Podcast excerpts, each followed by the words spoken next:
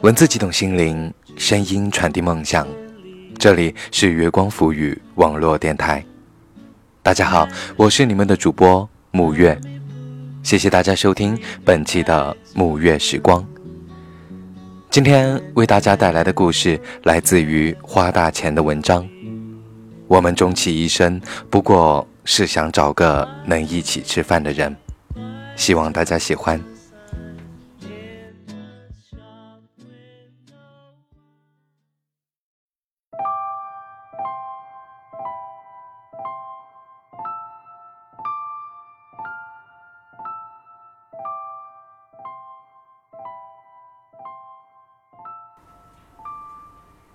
最近在忙什么呢？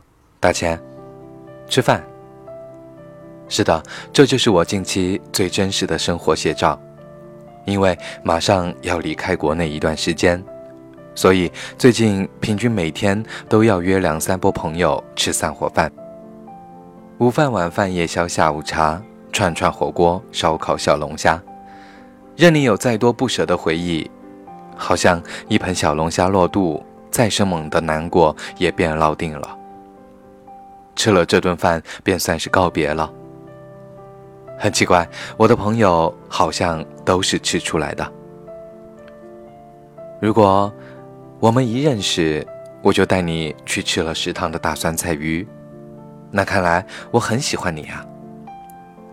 如果我们曾经一起去蒸桑拿的地方吃过卤猪蹄，那。你一定知道我的一些小秘密。如果我还特意做饭给你吃过，那简直不得了了，恐怕你就要嫁给我喽。很奇怪，好像只有能吃到一起的人，才能跟我成为很好的朋友。别人形容彼此感情好，都说我们一条心。我要是跟你好啊，会说我们一个胃。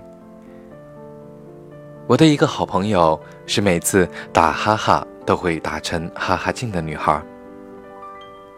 我们在学校门口的脏街吃回锅饼，是要加三串里脊、一份鸡柳、两根开花肠，再来一个鱿鱼须的至尊豪华版。我们买很多串串香带回寝室吃，但往往还没走到半路就被吃个精光。每次他买最爱的烤冷面。问我吃不吃，我都会说不吃不吃，我减肥。但最后的结果都是我吃最多，气得他又重新走回来再买一份。我们出去旅游就是找遍所有好吃的餐厅，然后回到酒店揉揉鼓胀的肚子，四仰八叉躺成一个大字，从来不去任何旅游景点，也从来不去购物逛街。了解一个陌生的城市，用舌头就好了呀。我们爱在半夜点外卖，但每次都要纠结好久好久。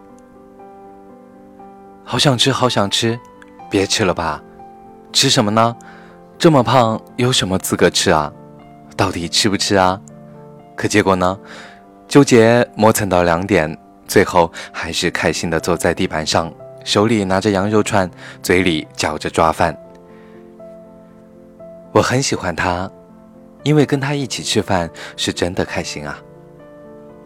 说来搞笑，像我这种把吃饭作为人生中最重大事情的人，喜欢一个人可以很单纯，只是因为我们能吃到一块儿去；不喜欢一个人呢，也可以很单纯，只是因为我们食性相差太远。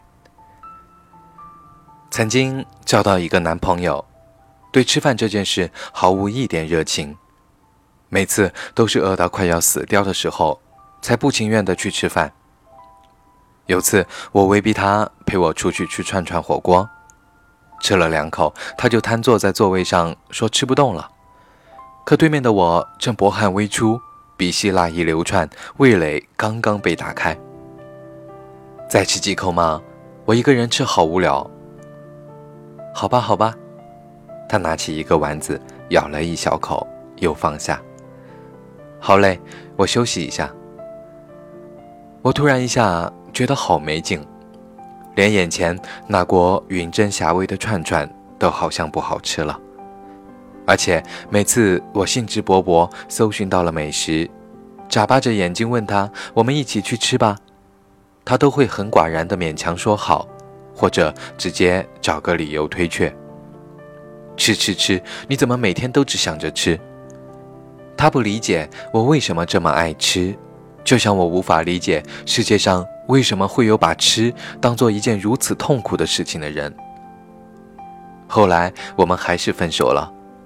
当然，直接的导火索并不是因为吃饭，但我一直觉得吃不到一块儿去，多多少少推动着我们渐行渐远。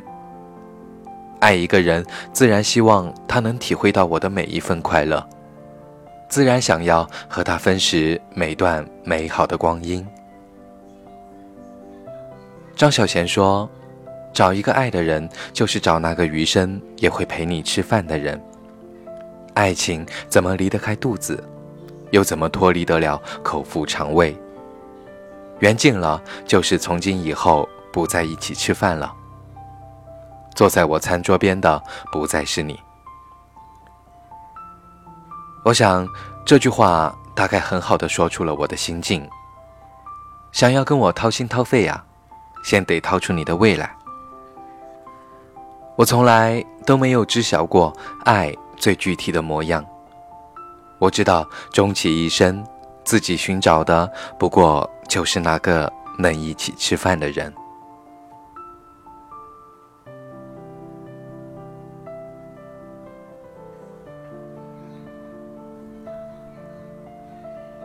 如果你喜欢我们的节目，可以在新浪微博搜索“月光抚育网络电台”，也可以在微信公众平台查找“城里月光”。或者关注我的个人微博 NJ 木月，时刻欢迎您的投稿。下期节目再会，晚安。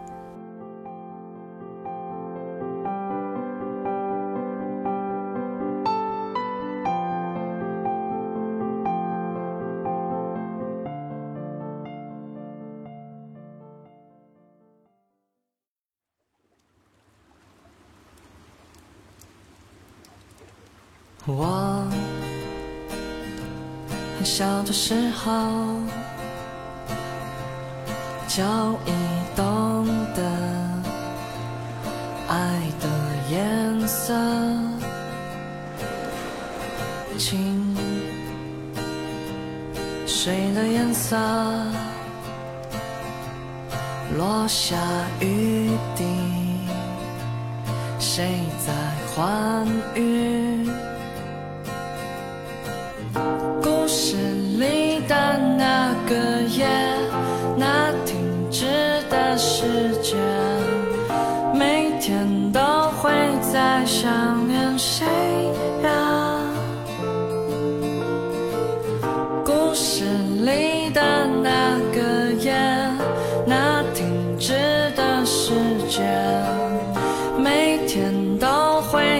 想念。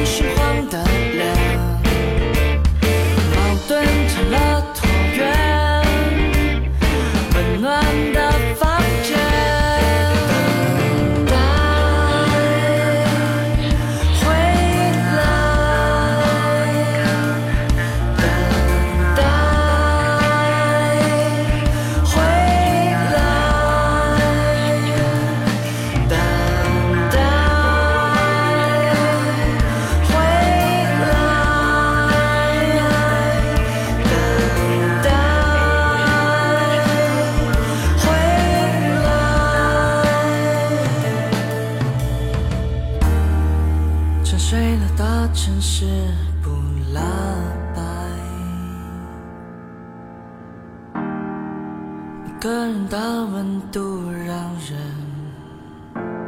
发。